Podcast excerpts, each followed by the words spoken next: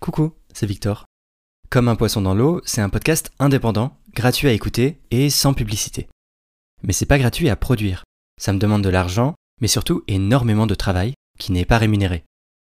Alors si vous pensez que Comme un poisson dans l'eau apporte quelque chose de positif, et que vous voulez qu'on puisse continuer à déconstruire le spécisme ensemble, j'ai besoin de votre soutien. Vous pouvez aller sur la page Utip du podcast, dont le lien est en description, et établir un don mensuel ou faire un don ponctuel. Vraiment, même un euro, ça me fera très plaisir. Et si vous donnez tous un euro, ou même plus, j'aurai vraiment de quoi faire grandir le podcast. Un immense merci aux tipeuses et tipeurs pour votre soutien. Et sinon, une autre super façon de soutenir le podcast, c'est de le partager sur les réseaux, d'en parler autour de vous et de laisser des étoiles sur Apple Podcast et Spotify. Allez, sans plus attendre, c'est parti pour l'épisode.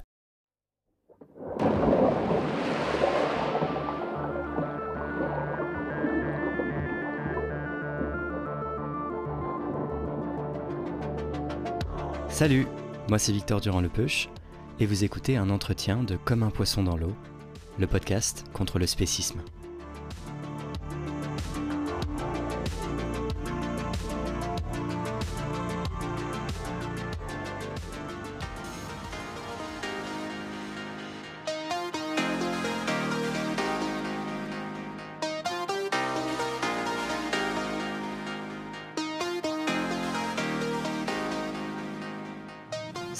De deux mondes parallèles. Dans l'un, le débat autour du véganisme est subtil, riche, mené de bonne foi par des personnes qui prennent le temps d'étudier les arguments et entendre les réponses, qui ont à cœur à la fois de ne pas contribuer à l'oppression des animaux, mais qui souhaitent aussi parvenir aux conclusions les plus justes et les plus robustes. Dans l'autre monde, le débat autour du véganisme est resté figé et bloqué sur les arguments les plus mauvais on y entend encore que la viande c'est bon quand même, que les hommes sont des prédateurs, et que c'est dans leur nature de manger de la viande, et que sinon ils auraient des carences, que les animaux ne souffrent pas, qu'ils sont bêtes et qu'on les a toujours mangés, etc. Ces deux mondes existent simultanément. Et c'est frustrant de voir leur écart. C'est frustrant quand on est vegan et qu'on a passé beaucoup de temps à lire sur la question, de se voir opposer toujours les mêmes arguments bidons qui ont déjà maintes fois été débunkés. Surtout quand on sait qu'il y a de réelles discussions intéressantes à avoir sur cette question. De réels débats qui se font éclipser. Parce que déjà on entend très peu parler de véganisme dans la sphère publique, et qu'en plus quand ça arrive, eh ben on en parle très mal. Donc l'idée dans cet épisode, c'est de donner à entendre ce que je considère comme les meilleurs arguments contre le véganisme. Je trouve que c'est des bons arguments parce que c'est ceux qui sont actuellement discutés dans la littérature philosophique sur la question. Il y a plein de livres, plein d'articles qui sont écrits, qui se répondent, qui discutent. Et on n'en entend jamais parler, parce qu'on en est resté à mais le bacon quand même. Et c'est dommage. Bon, je sais qu'il y a tout de même une grande proportion de véganes dans les gens qui écoutent le podcast.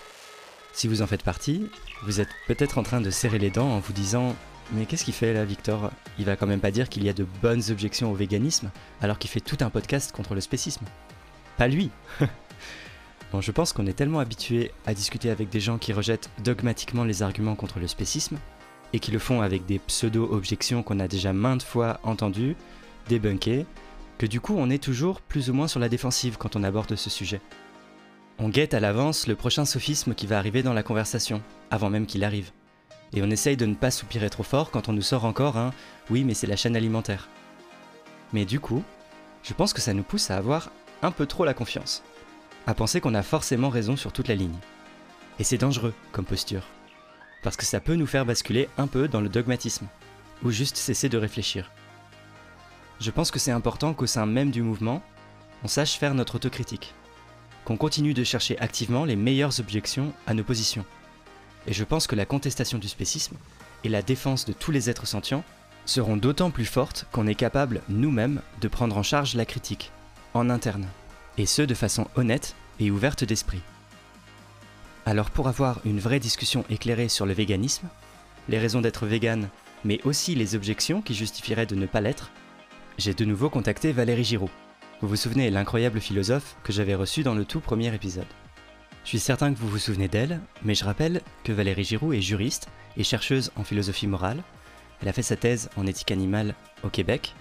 Elle est la coordinatrice du Centre de recherche en éthique québécois, logé à l'Université de Montréal, et fellow du Oxford Center for Animal Ethics. Elle est également éditrice à la Morse et a écrit Le Que sais-je sur l'antispécisme aux éditions PUF et coécrit avec Renan Larue Le Que sais-je sur le véganisme. Elle est très au fait des dernières recherches sur cette question et elle a eu la gentillesse d'accepter de nouveau mon invitation pour qu'on puisse en parler ensemble. Bonjour Valérie Giroud. Bonjour Victor. Alors vous avez gentiment accepté de revenir dans le podcast pour qu'on parle cette fois-ci d'un autre sujet très important et récurrent quand on parle de spécisme, le véganisme. Euh, oui, ben merci d'abord de cette invitation renouvelée, ça me fait très plaisir.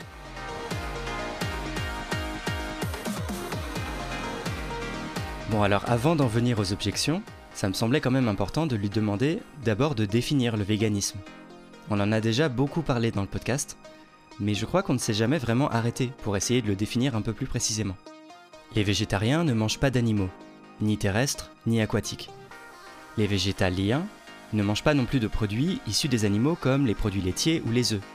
Mais alors, quelle est la différence avec les véganes?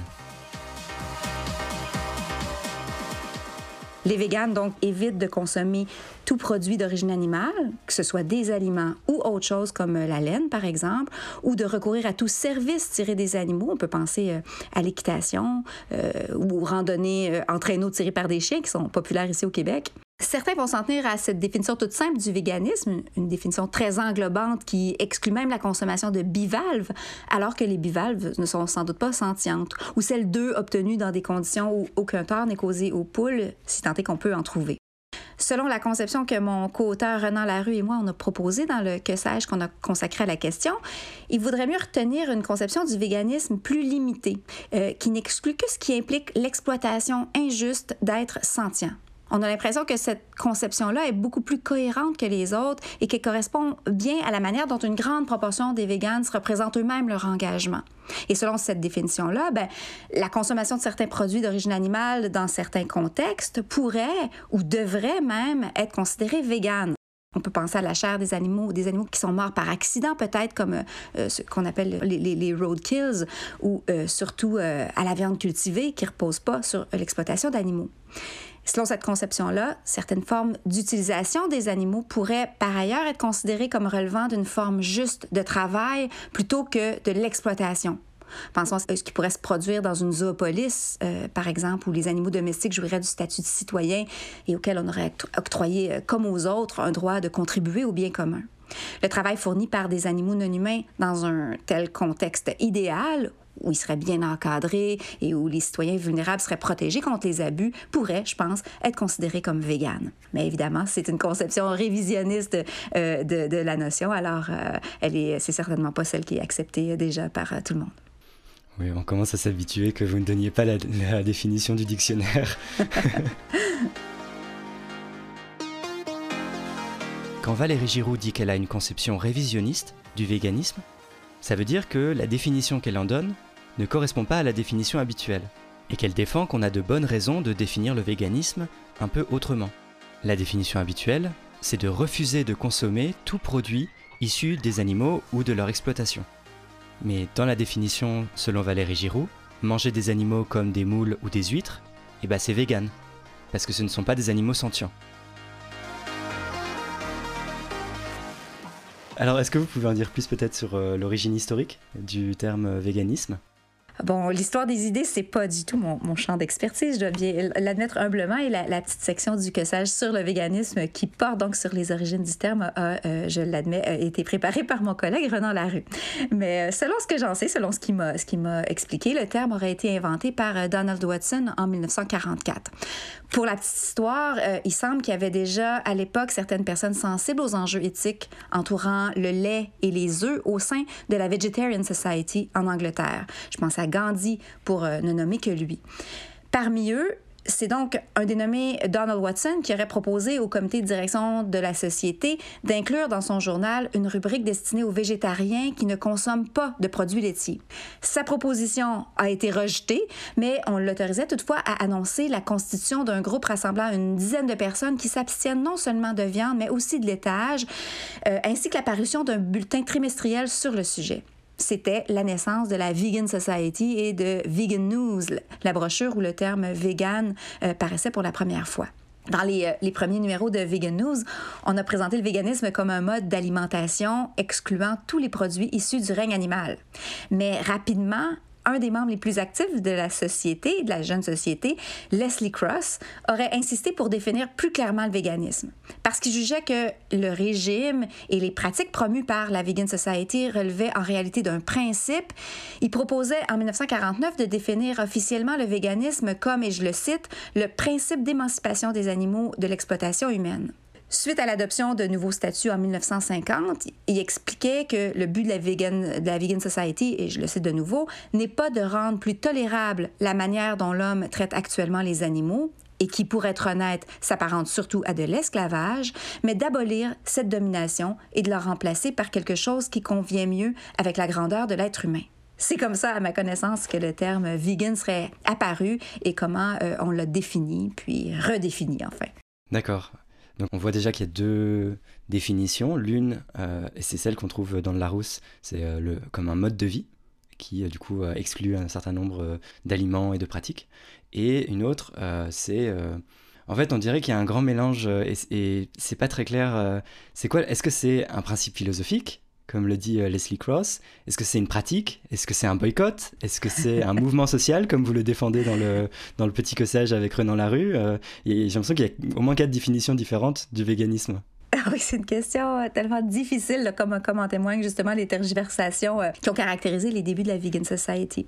Leslie Cross euh, voyait un principe, mais est-ce que c'est encore comme ça qu'on doit interpréter, le véganisme à ce jour? C'est en tout cas la, question qu'on s'est posée, sur laquelle on s'est bien cassé la tête, Renan et moi, quand on préparait le, manuscrit du petit livre. Mais bien sûr, le, le, véganisme, c'est d'abord et avant tout une pratique. Hein, ça, je ne pense pas qu'on puisse, puisse se dire vegan simplement parce qu'on a certaines croyances, par exemple, alors que notre comportement est identique à celui des omnivores et, qu'on continue sans gêne à encourager euh, par nos actes de consommation les industries qui exploitent des animaux. Mais de là à réduire le véganisme à un simple comportement, à, un mode de consommation même, ben, euh, j'en suis pas convaincue. J'ai l'impression que la meilleure manière de comprendre le véganisme, c'est de le présenter comme une, comme une praxis, c'est-à-dire comme une manière d'agir pour obtenir un certain résultat, comme, comme un mode de vie adopté dans le but de mettre fin à l'exploitation animale. C'est pas la manière dont tout le monde comprend le terme. On, le, le sait maintenant, on, le, dit et redit. Plusieurs personnes trouvent qu'il serait euh, étrange de dire d'une personne qui ne consomme aucun produit ou service issu des animaux qu'elle n'est pas végane simplement parce qu'elle n'est pas motivée par l'objectif de l'abolition de l'exploitation animale et qu'elle fait ce choix-là pour d'autres raisons. Mais disons que même si plusieurs raisons autres que euh, l'objection de conscience à l'égard de l'exploitation animale peuvent conduire des gens à renoncer à certains produits ou services tirés des animaux, il me semble qu'on trouvera rarement des cas où ces autres considérations amènent des individus à éviter le plus possible d'encourager quelque forme d'exploitation animale que ce soit. Un individu soucieux de sa santé pourrait très bien décider de renoncer à tous les aliments d'origine animale, puisqu'une diète végétale est généralement préférable pour la santé euh, à une diète incluant de la viande, des œufs ou du lait. Même chose pour une personne qui se préoccupe de l'environnement vu la catastrophe que représente l'élevage d'un point de vue écologique, plusieurs personnes peuvent très bien décider de privilégier la, nourriture tirée des végétaux pour euh, euh, réduire drastiquement leur empreinte carbone. Mais on expliquerait moins facilement pourquoi ces individus-là renonceraient aussi à porter de la laine, à visiter le zoo ou à faire de l'équitation, par exemple, ce que refusent les véganes, on en convient. Il me semble que c'est généralement un souci pour la justice animale qui motive les individus à éviter d'encourager par leurs choix individuels toutes les industries qui exploitent des animaux et les coutumes ou pratiques qui reposent sur cette exploitation-là. Je dirais même que la décision d'adhérer au véganisme est le plus souvent accompagnée, ou à tout le moins devrait l'être logiquement, euh, du désir de voir l'exploitation animale abolie et pas seulement du désir de ne pas contribuer personnellement à son maintien et d'avoir euh, les mains propres, euh, peu importe si d'autres que soi causent des torts aux animaux. Euh, je dis pas qu'il n'y a pas d'exception, mais je pense que dans, euh, dans, la plupart des cas, quand on est prêt à faire tous les efforts nécessaires, tous, les, sacrifices nécessaires pour éviter de contribuer à toutes les formes d'exploitation des animaux, c'est parce qu'on estime quelque part que l'exploitation animale est injuste et qu'on voudrait la voir disparaître. Et que c'est largement la volonté de faire sa part dans la lutte qui vise à libérer les animaux qui motive la plupart des personnes choisissant d'adopter un mode de vie vegan. Évidemment, et parce qu'on n'analyse pas forcément tout ça et qu'on prend peut-être souvent des décisions à partir de normes générales, ben, plusieurs des personnes qui se disent véganes refusent même de consommer des produits qui viennent d'animaux non sentients, des animaux qui peuvent pourtant pas subir de torts moralement significatifs et, dont on contrarie donc pas les intérêts en, les exploitant pour nos fins. On pourrait en conclure que la motivation de ces véganes-là n'est pas fondée sur, un souci envers les animaux qui relèverait de la morale ou de la justice, mais j'ose penser que leur choix repose alors souvent sur une erreur de raisonnement ou, sur des principes généraux qu'on s'engage à respecter sans se demander si chaque occasion, à chaque occasion, si euh, le principe euh, est ou non pertinent. Et si je me trompe, et qu'il y a bel et bien une proportion considérable des véganes autoproclamés qui ne sont pas principalement motivés par une, une répulsion, euh, une indignation ou une autre forme d'objection morale à l'égard des injustices faites aux êtres sentients, ben, j'ai envie de dire qu'il faudrait, qu'il vaudrait mieux alors refuser de parler de véganisme dans leur cas et de réserver ce terme pour celles et ceux qui, qui l'interprètent d'une manière qui est mieux justifiée philosophiquement. C'est, je pense, le prix à payer pour euh, éviter de vider le concept de véganisme de son contenu le plus intéressant contenu cher, je pense, aux, yeux de la vaste majorité des véganes. S'il faut reconnaître la possibilité théorique qu'une personne qui, dans les faits, ne contribue aucunement à l'exploitation d'animaux sentients ne soit pas végane parce que les motivations derrière ses choix n'incluent aucune désapprobation des injustices commises envers les animaux, euh, ben soit, euh, je dirais, euh, si l'expression n'était pas spéciste, je, je, dirais que je suis, je suis prête à avaler la couleuvre. En fait, Valérie Giroud, ici, ne définit le véganisme ni uniquement comme un ensemble de pratiques, ni seulement comme un principe, mais comme les deux à la fois. Pour elle, le véganisme, c'est une praxis, c'est-à-dire un ensemble d'actions sous-tendues par une idée, par un principe, orienté vers un résultat pratique. C'est bien un ensemble de pratiques, parce que ce serait bizarre d'appeler vegan quelqu'un qui mange de la viande mais croit fermement qu'il ne faudrait pas le faire. Mais ces pratiques véganes sont bien orientées par un certain principe, ou par un ensemble de convictions éthique et politique. Parce que c'est ce qui permet de distinguer le véganisme d'autres raisons d'avoir les mêmes pratiques, éventuellement. Par exemple, être végétalien pour la santé ou pour le climat. En fait, selon Valérie Giroud, les principes philosophiques qui sous-tendent le véganisme sont ce qui permet de faire sens du fait que certaines personnes prennent soin de ne pas participer par leur consommation à l'exploitation animale sur tous les plans de leur vie, par ce qu'elles mangent, mais aussi par les vêtements qu'elles portent, par les activités ludiques auxquelles elles assistent. C'est ça pour dire euh, qu'à mon avis, le, véganisme bien compris est d'abord et avant tout un mode de vie qui s'apparente à un boycott et à un boycott, c'est-à-dire une forme de consommation engagée visant à soutenir des entreprises qui ont des standards éthiques élevés.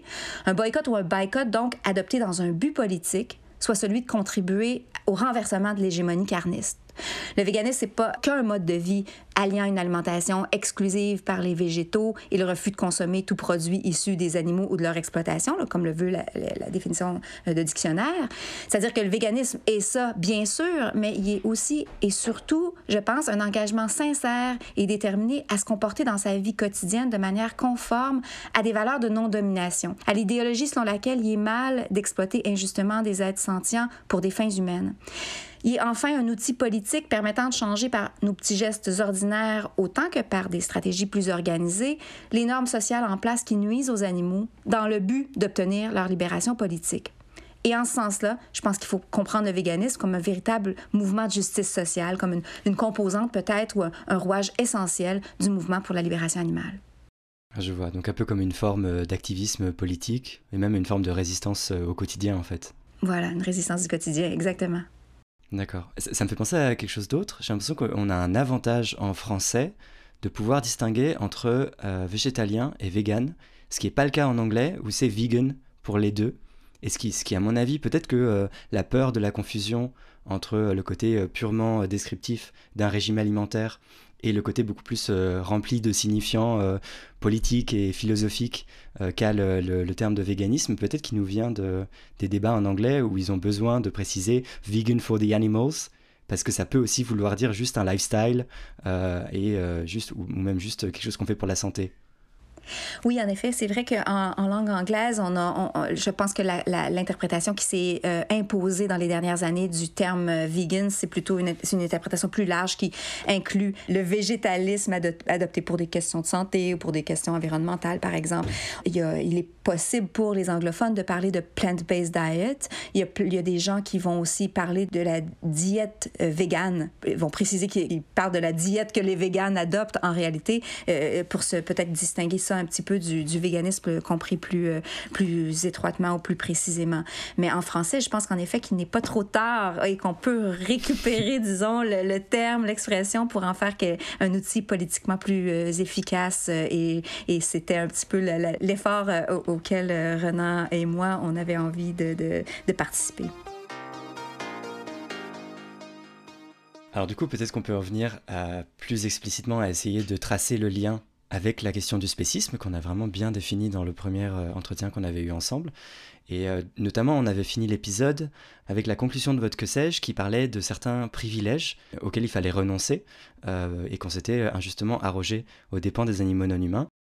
Bah, tout de suite, ça paraît très évident que peut-être le principal de ces privilèges, c'est de justement s'approprier les animaux au point de les élever pour les tuer et les manger. Euh, et, du coup, j'aimerais quand même être sûr de bien comprendre avec vous et de bien tracer le lien entre la question du spécisme et le fait de manger de la viande. Et notamment, est-ce que, eh, par exemple, être antispéciste et vegan, c'est la même chose? Bon, je, pense qu'on a d'excellentes raisons euh, d'arrêter de manger de la viande, de consommer des produits euh, ou services tirés des animaux. On a une de ces raisons qui conduisent peut-être même à un devoir moral d'adhérer au véganisme, c'est que le spécisme est injuste. En effet, Bien sûr, les, concepts d'antispécisme et de véganisme peuvent être distingués. Euh, on peut être végane sans être antispéciste et vice-versa. On peut être végane parce qu'on se dit que même si euh, les êtres humains simplement parce qu'ils sont des êtres humains ou parce qu'ils sont les seuls à posséder certains attributs, ont une valeur morale supérieure à celle des autres animaux. Euh, ça ne nous autorise pas pour autant à exploiter ces derniers pour nos fins. On peut penser que dans une situation où il faudrait choisir entre sauver un humain et un animal d'une autre espèce, il faudrait systématiquement sauver le premier, tout en pensant que le reste du temps, il faut le plus possible éviter de contrevenir aux intérêts de tous les animaux sentients. Et à l'inverse, on peut adhérer à l'idéologie antispéciste, c'est-à-dire reconnaître que la discrimination en fonction de l'appartenance à une espèce ou une autre est injustifiable, sans pour autant trouver euh, la motivation de rompre avec ses habitudes et tout en continuant à contribuer à l'exploitation animale, à ne pas être végane. Je dirais même qu'on peut être antispéciste sur les plans éthiques et politiques tout en étant spéciste sur le plan psychologique. Euh, tout comme on peut complètement rejeter le racisme et trouver qu'il n'y a rien de plus abject que ça, sans pour autant arriver à se débarrasser de tous ces préjugés inconscients, de, de tous ces biais euh, euh, racistes où on peut être anticapitaliste et quand même avoir euh, un smartphone, un ordinateur. Euh, exactement, exactement. On n'a pas suffisamment, en tout cas, la volonté de, de mettre en application euh, nos, d'aligner notre comportement sur nos valeurs. Hmm. Donc, on peut aussi se dire dans, dans ce même esprit-là que, comme antispéciste, que même si le monde devrait être vegan, on n'a pas chacun de nous le devoir de l'être, puisque notre comportement individuel ne fait aucune différence sur la production animale et peut rien changer pour les animaux. Que peu importe ce que je fais moi personnellement, ben, et subiront le même type de traitement injuste. C'est, cette objection-là fait d'ailleurs couler beaucoup d'encre ces temps-ci. Malgré les distinctions théoriques qui peuvent et doivent être faites entre les deux notions, je pense que la plupart des antispécistes euh, font la promotion du véganisme et qu'une bonne partie des personnes opposées à l'exploitation animale sont favorables à l'égalité animale et sont critiques du spécisme. Donc si je comprends bien, le fait d'élever des animaux non humains pour les manger est spéciste parce que les intérêts fondamentaux des animaux, ceux dont on avait parlé dans le premier épisode, donc ne pas souffrir, ne pas mourir, ne pas être exploité, sont complètement négligés dans ce système qu'est l'élevage et finissent par compter beaucoup moins que des intérêts complètement euh, secondaires euh, des humains, comme le plaisir gustatif. Et du donc en fait, euh, juste le fait de passer un bon repas, en fait. C'est cette raison-là, c'est bien ça qui fait que c'est spéciste. Exactement. Si, on rejette le spécisme radical, on rejettera l'exploitation d'êtres sentients pour le plaisir gustatif ou pour celui qu'on retire du maintien des traditions culinaires, par exemple. Et ce, même si on, adhère quand même à un spécisme modéré, selon lequel on serait autorisé à privilégier les intérêts des êtres humains au détriment des intérêts équivalents des autres animaux, quand il faut vraiment choisir entre les uns et les autres.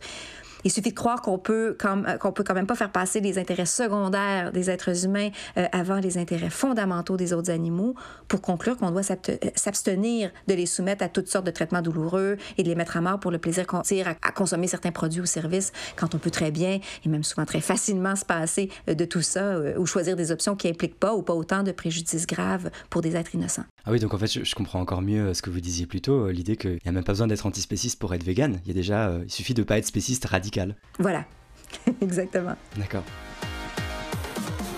Ça vous rappelle peut-être la discussion qu'on avait eue avec Martin Gibert, qui disait la même chose, qu'on n'a même pas besoin d'être antispéciste pour penser qu'il y a de bonnes raisons d'arrêter de manger les animaux.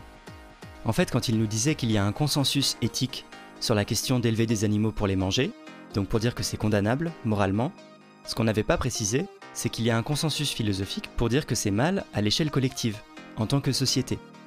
Et la question qu'on se pose plus précisément dans cet épisode, c'est la suivante. Est-ce que l'injustice générale de l'élevage, qui nous incite à aller vers un monde vegan, implique une responsabilité individuelle de chacune et chacun à être vegan? Et c'est là où la réponse est un peu moins claire dans la littérature philosophique, et où il y a davantage d'objections.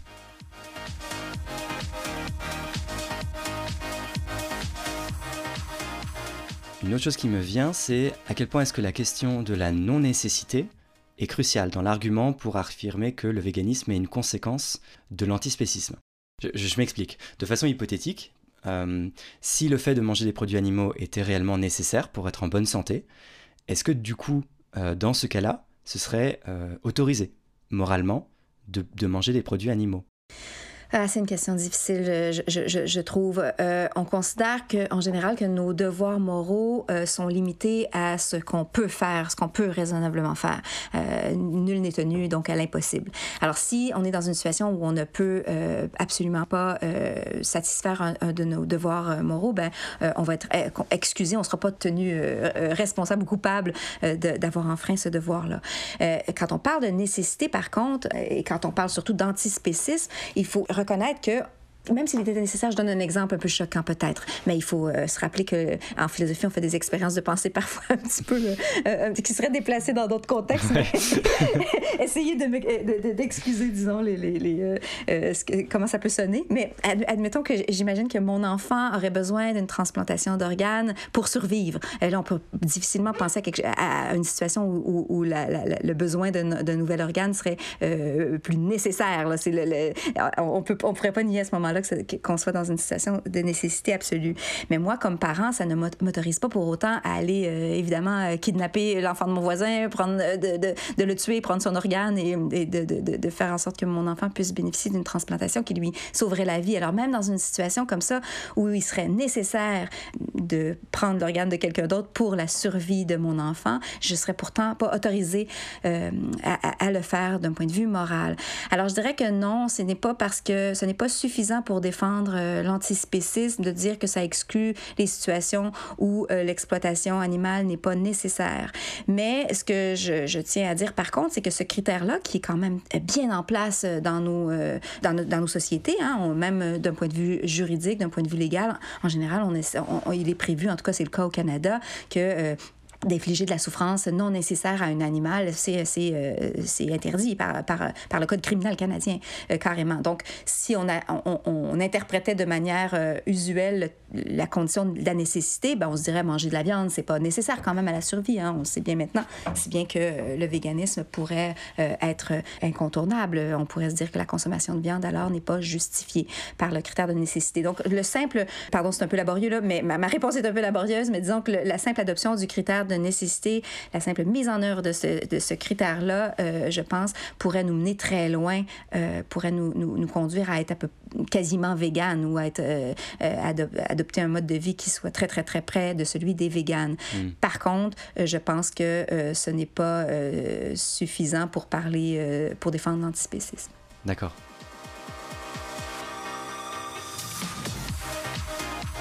Il est temps d'en venir au cœur de cet épisode, qui est l'ensemble des objections au véganisme.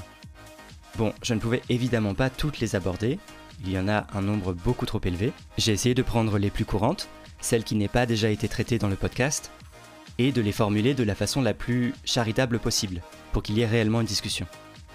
Il y en a certaines qui me paraissent peu convaincantes d'emblée, mais d'autres qui sont réellement intéressantes et qui méritent vraiment qu'on s'y penche.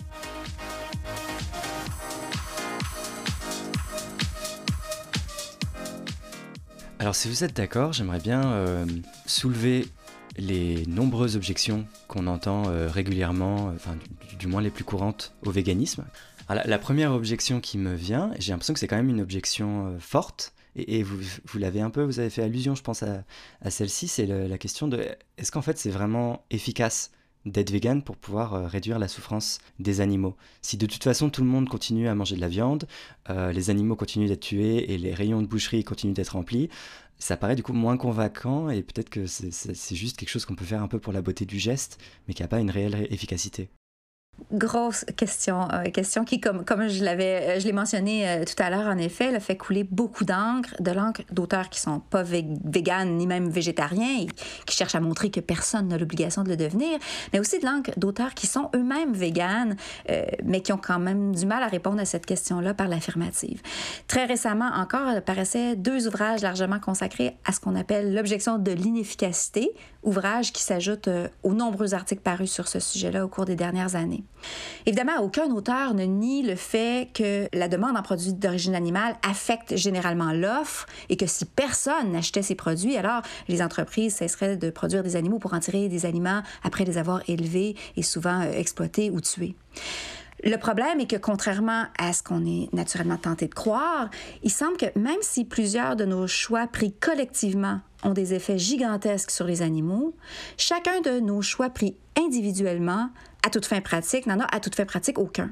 Comme individu, je pourrais donc me dire que même si je souhaite ardemment que les ateliers de misère disparaissent, par exemple, me retenir d'acheter un T-shirt produit dans un atelier de ce genre-là changera absolument rien aux conditions des employés, ces industries-là étant euh, trop grosses pour être affectées par ma consommation personnelle. Je pourrais me dire que je fais donc rien de mal en achetant le T-shirt.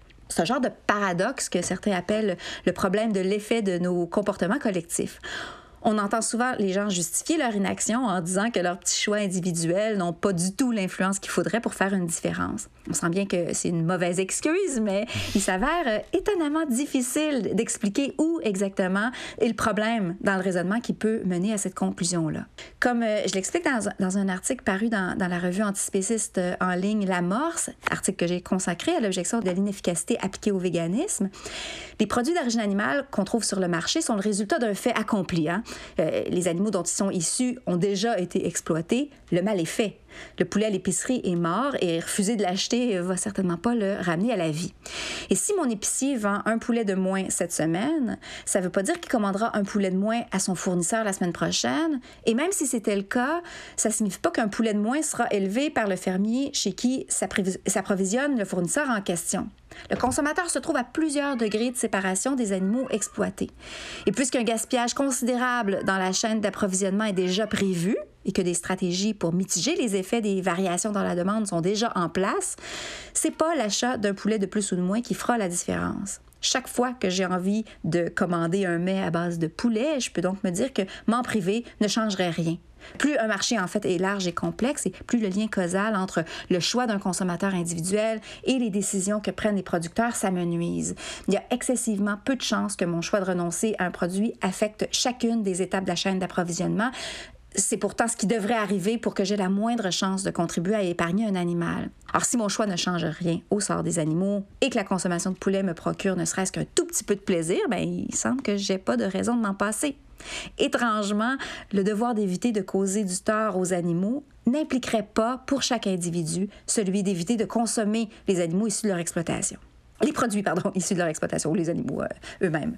La réponse classique à ce problème-là est celle que nous donnent des auteurs comme euh, Alasdair Norcross, euh, Peter Singer et Shelley Kagan, qui repose sur l'idée que on devrait évaluer l'effet attendu d'un acte individuel de consommation particulier comme s'il correspondait à l'effet moyen de tous les actes de consommation sur le nombre d'animaux qui seront finalement élevés, exploités et tués. Selon eux, chaque individu a évidemment très peu de chances d'affecter la production, sauf qu'il y aurait euh, un seuil à partir duquel une variation dans la demande peut finalement faire une différence. Parce que les marchés sont super complexes et peuvent absorber beaucoup de gaspillage, comme on l'a dit, ben, ce seuil-là est assurément très élevé. Admettons qu'il faut, 10 000, qu'il faut que 10 000 des poulets euh, produits par un producteur soient gaspillés dans un court laps de temps pour que le producteur décide d'ajuster sa production. Admettons que 9 999 de ces poulets euh, restent invendus, ben, ça passera inaperçu ou du moins ça n'entraînera pas de changement dans les projections de vente et dans les décisions entourant la production. C'est oui euh, un nombre très élevé, sauf que la révision à la baisse qui sera entraînée s'il y a bel et bien 10 000 poulets de moins que prévu qui sont vendus, sera elle aussi très élevée. Parce qu'il aura compris que les consommateurs veulent 10 000 poulets de moins que prévu, on peut logiquement s'attendre à ce que le producteur fasse, naître 10 000 poulets de moins la prochaine fois. Autrement dit, chaque consommateur, au moment d'acheter ou pas un poulet à l'épicerie, n'a qu'une chance sur 10 000 d'affecter la production et de faire une différence pour les animaux. En décidant de ne pas acheter le poulet qui, par hypothèse, serait alors gaspillé, il n'y a qu'une chance sur 10 000 d'être celui qui déclencherait une baisse de production. Sauf que ces faibles chances de poser exactement le 10 millième acte sont parfaitement compensées par l'importance du nombre d'oiseaux qui pourraient être sauvés si par hasard son choix s'avérait être effectivement le 10 millième. Au moment de décider d'acheter ou non un poulet, un consommateur peut bien sûr savoir qu'il a peu de chances de faire lui-même une différence, mais il sait aussi qu'il n'est pas impossible qu'il en fasse et que cette différence soit très grande. Ces chances de 1 sur 10 000 sont en quelque sorte compensées par l'effet peu probable, mais néanmoins possible, d'épargner 10 000 poulets. Hmm. L'utilité attendue de son choix de consommation équivaudrait donc à un poulet avoir une chance sur 10 000 d'épargner 10 000 poulets et qui voudrait avoir 100% de chance d'épargner un poulet. Et comme la vie d'un poulet a beaucoup plus de valeur que le plaisir gustatif que nous procure le fait de manger sa chair, alors on aurait de bonnes raisons de ne pas acheter euh, de poulet. Oui, c'est très intuitif. Dire, bon, en fait, c'est euh, par l'accumulation euh, et en faisant la moyenne, on se dit, bah, de toute façon, il va quand même y avoir un effet. Exactement. Et c'est la solution, donc, euh, qui est, proposée, encore une fois, par plusieurs, plusieurs auteurs qui ont voulu montrer qu'il fallait être vegan, qu'on pouvait avoir le devoir d'être vegan. Mais le problème, c'est que d'autres auteurs ont critiqué cette solution-là et ont soutenu qu'elle a beau être envisageable en théorie, elle passe pas le test de la réalité ces auteurs-là euh, ont montré qu'on ne peut pas, en, fait, s'attendre à ce que le nombre d'animaux qui pourraient potentiellement être sauvés est équivalent au nombre d'animaux qu'il aurait fallu gaspiller pour affecter la production.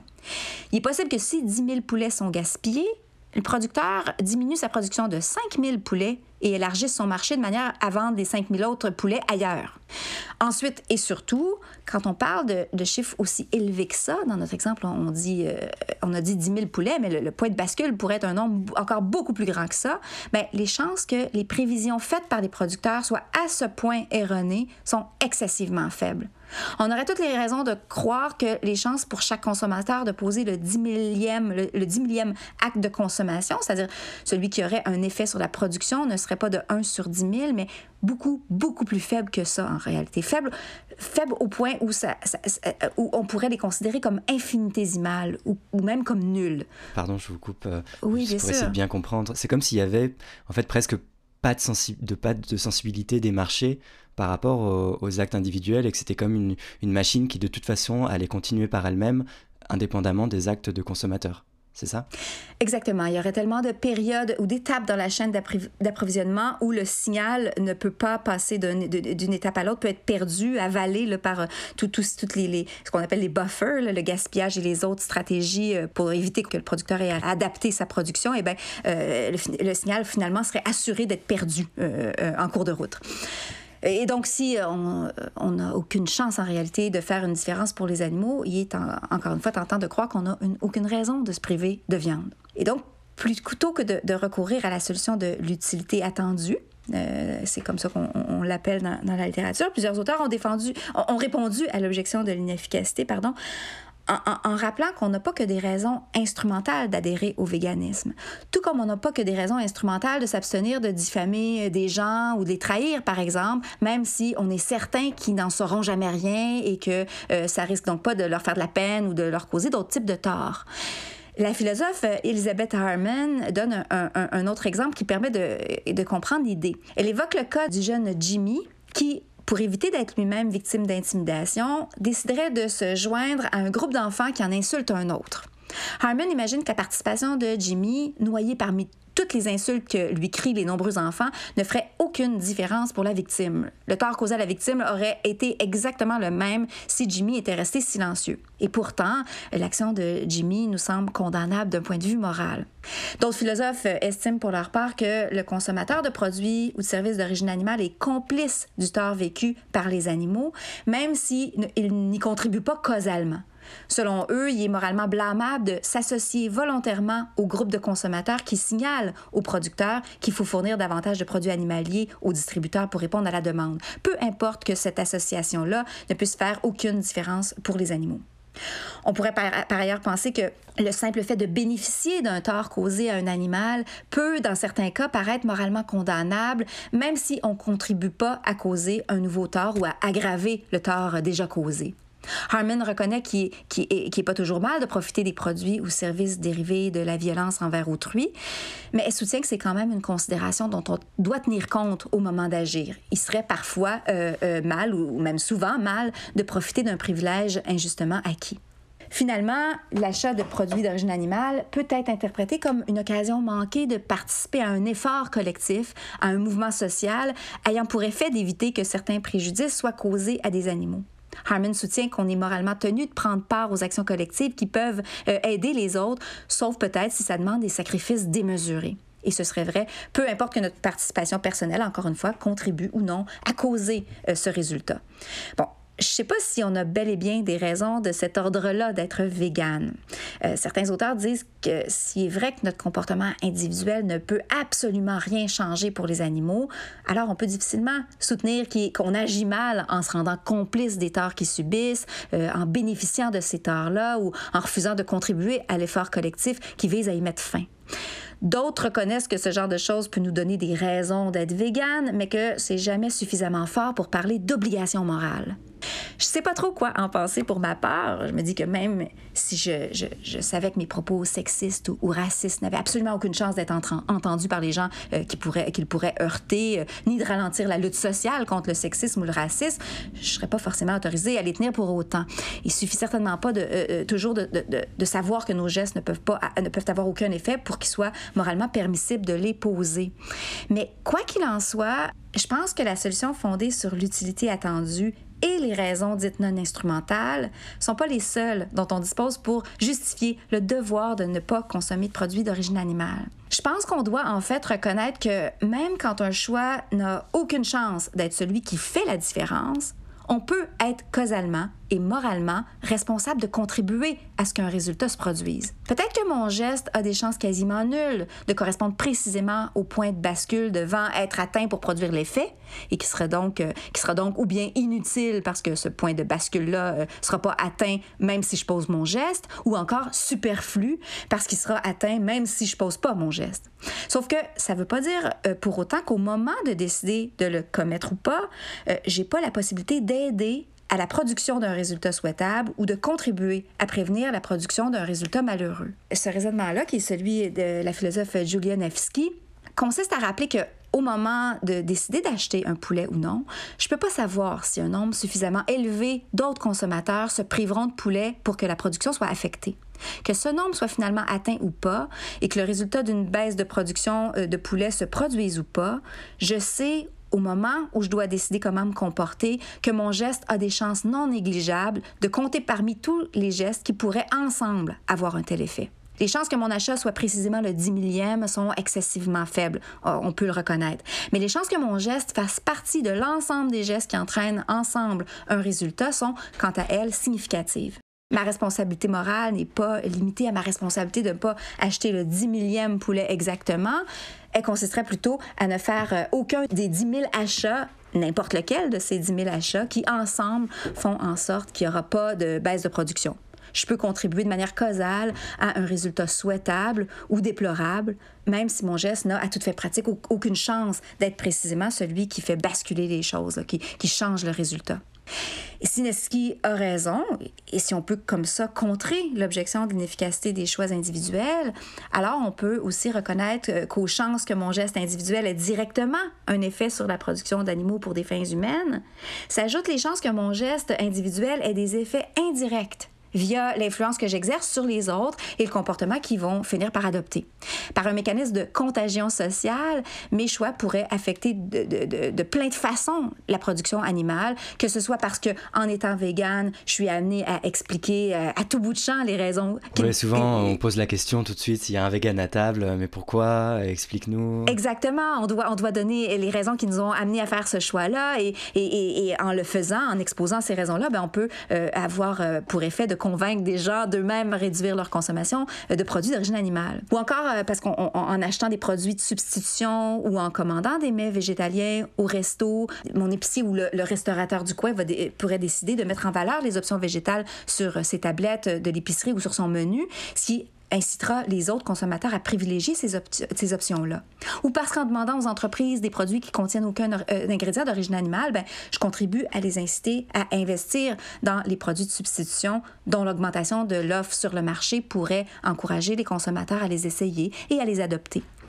En participant à augmenter la présence d'options végétales sur le marché, je facilite aussi la vie des véganes et contribue à écarter certaines des, raisons pour lesquelles euh, des gens ne trouvent pas la motivation de devenir eux-mêmes véganes, même quand ils sont persuadés que ce serait une bonne chose.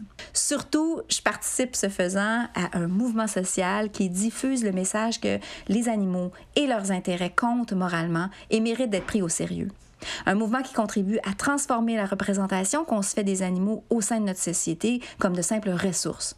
Un mouvement qui préfigure un monde plus pacifique et montre qu'il est possible de vivre en évitant une très grande partie des violences faites euh, aux autres êtres sentients. Les effets à moyen et à long terme de nos petits gestes ordinaires peuvent, je pense, euh, être considérables, si tant est qu'on ne se contente pas d'évaluer l'efficacité de nos choix alimentaires par une analyse du fonctionnement des marchés et des liens qui unissent le consommateur au producteur et qu'on inclut aussi dans notre calcul leur contribution à, à la constitution d'un véritable mouvement de justice qui, lui, a le potentiel non négligeable de tout changer pour les animaux qu'on exploite. Bon, alors je ne m'attendais pas à ce que mon objection de l'efficacité euh, ait autant d'implications. Euh.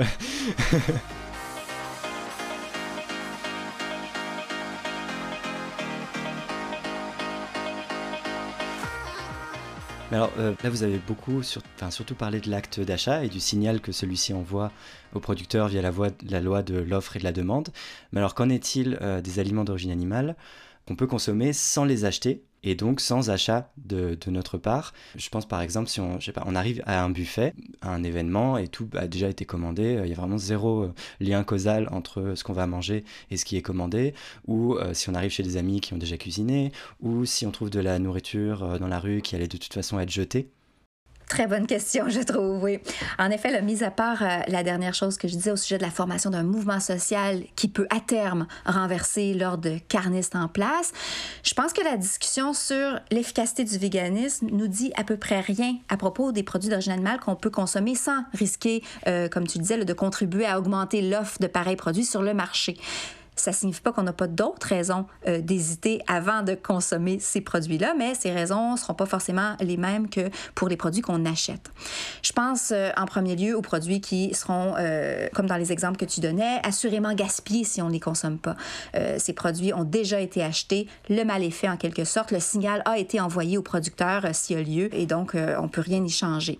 Hmm. On peut se demander si manger les œufs que son colocataire a laissés dans le frigo en partant pour un voyage de plusieurs semaines à l'étranger serait moralement condamnable permissible, souhaitable ou même obligatoire. Alors vraiment, dites-moi, parce que j'ai une amie qui vivait chez moi récemment et qui a laissé des œufs au frigo. Euh, je sais pas quoi faire. Ah, Alors... ben là, ça t'aidera à décider. oui, voilà. Est-ce que je les donne aux voisins euh? ouais, ben, On peut se, se, poser la, la, même question à propos des produits d'origine animale qui se trouvent dans les poubelles des restaurants ou des épiceries, euh, alors qu'ils sont encore comestibles, même si leur apparence peut être moins bonne. Euh, est-ce que, est-ce que ceux qu'on appelle les freegan, je sais pas y a une traduction en français pour ce mot-là, qui font quelque chose de mal. Ceux qui euh, s'alimentent à partir des, des, euh, des déchets d'épicerie, euh, disons, ah, ou de restaurants. aussi, au contraire, ces gens-là pourraient faire le bien en évitant un gaspillage parfaitement inutile. Je pense qu'il y a plusieurs choses à considérer et que la réponse n'est pas du tout claire. D'abord, on pourrait craindre que des gens nous voyant consommer des produits d'origine animale soient encouragés à en acheter ou à tout le moins que, en, euh, ne nous voyant pas refuser de consommer de tels produits, ils ne soient pas découragés d'en acheter. je pense que s'il est vrai qu'on donne l'exemple en étant vegan et que nos actes véhiculent certains messages à propos des animaux et de l'importance de leurs intérêts, il est possible que notre consommation de viande ou de fromage renforce les témoins dans leur idée qu'il est acceptable d'acheter ces nourritures-là.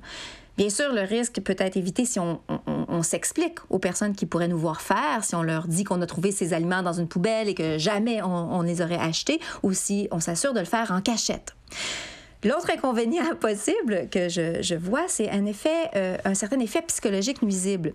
Il semble qu'il soit plus facile de suivre des normes relativement strictes, de fonctionner avec des principes si on se donne la permission de consommer certains aliments d'origine animale dans certains contextes et à certaines conditions, ben, il est possible qu'il soit tentant d'en consommer ou plus tentant d'en consommer aussi dans d'autres contextes où ces conditions ne sont pas satisfaites. Ça s'applique certainement pas à tout le monde ou en tous les cas, mais il est possible qu'on se protège soi-même contre les, risques de tricher ou de se mettre à occasionnellement contribuer aux torts causés aux animaux si on se garde la porte ouverte, si on envisage régulièrement la possibilité de consommer un bout de fromage ou un dessert contenant des œufs euh, si on fonctionne donc pas en suivant une norme générale consistant à éviter en tout temps ce genre d'aliments-là. Je reviendrai pas sur le cas des, aliments tirés d'animaux non sentients, puisque euh, j'en ai parlé tout à l'heure pour dire qu'on devrait, je pense, les considérer comme véganes. Mais des questions morales sont soulevées quand il s'agit d'animaux dont la sentience n'est pas établie. Euh, on a de bonnes raisons de penser que les bivalves ne sont pas sentientes, je le disais, mais pour les insectes, c'est beaucoup moins clair. Est-ce qu'on devrait appliquer le principe de précaution et éviter de risquer de causer du tort à un nombre colossal d'individus advenant qu'ils sont bel et bien sentients, ou considérer qu'il est permis de les manger puisqu'il y aurait des avantages nutritionnels et écologiques à le faire? La question est débattue. Oui, c'est un, un, débat en ce moment. Est-ce qu'il faut euh, créer des fermes d'insectes, en fait, pour remplacer euh, la consommation d'autres produits animaux? Exactement. On se, on se demande, parce que leur, leur, leur sentience n'est pas, pas aussi clairement établie que euh, pour celle des, des oiseaux, des mammifères, évidemment, et même de certains, des, et même des poissons aussi. On peut aussi revenir sur euh, les animaux morts par accident, euh, ce euh, qu'on appelle des roadkills, par exemple. On peut ou, aborder le cas de produits d'origine animale autres que des aliments et qui sont recyclés, comme la laine ou le cuir. Est-ce que la consommation de cadavres des, des roadkills ou le fait de porter le vieux manteau de cuir de sa mère soulève un problème éthique? Je pense qu'il faut tenir compte du message qu'on envoie ce faisant. Et le problème, c'est qu'il est difficile de savoir quel message on envoie. On ne peut pas exclure la possibilité qu'un même choix envoie des messages contradictoires même. En mangeant le cadavre d'animaux trouvés euh, morts euh, sur les bords de route, est-ce qu'on contribue à, véhiculer le message que le véganisme n'est pas un dogme selon lequel il faut toujours éviter la viande, euh, mais plutôt la volonté sincère de ne pas nuire aux animaux? Ah oui, finalement, ça peut être une occasion de encore mieux expliquer les raisons en fait, Exactement. du véganisme et de préciser le, critère de la sentience, d'avoir une discussion intéressante. Parfaitement, et de ne pas passer pour des gens qui font juste, c'est ça, respecter un, dogme quasi religieux. Mm. Puis on peut se, demander la même chose à propos de la viande, euh, cultivée, une fois qu'on sera parvenu à en produire sans recourir à, du euh, sérum fœtal bovin. Est-ce qu'en choisissant des produits, on montre l'importance qu'on accorde au fait d'éviter euh, ceux qui proviennent de l'exploitation d'animaux? Ou est-ce qu'au contraire, adopter ces pratiques marginales, je souligne marginales, euh, manger des, animaux morts euh, de la route, c'est quand même, serait quand même un peu étrange. Est-ce que ça risquerait pas de renforcer l'idée qu'un fossé sépare les, êtres humains des autres animaux? Alors qu'on consommerait jamais le cadavre d'êtres hum, humains, euh, les animaux d'autres espèces pourraient continuer à être perçus comme des sources d'aliments pour nous, par exemple. Ah oui, donc ce serait quand même spéciste en fait. Ça pourrait peut-être envoyer un message qui renforce le spécisme, une espèce de double standard dans la hmm. représentation qu'on se fait des individus. C'est difficile euh, de, trancher, difficile euh, de, le dire. Les raisons évoquées ne euh, nous imposent pas de, de trancher d'une manière ou d'une autre, je pense.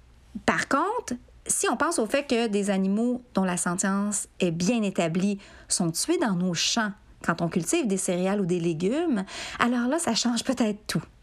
Comme euh, le soutient le, philosophe Bob Fisher, peut-être qu'en consommant des aliments d'origine animale qui seront de toute manière gaspillés ou des aliments à base d'animaux qui sont peut-être pas sentients, on finit par causer moins de tort aux animaux.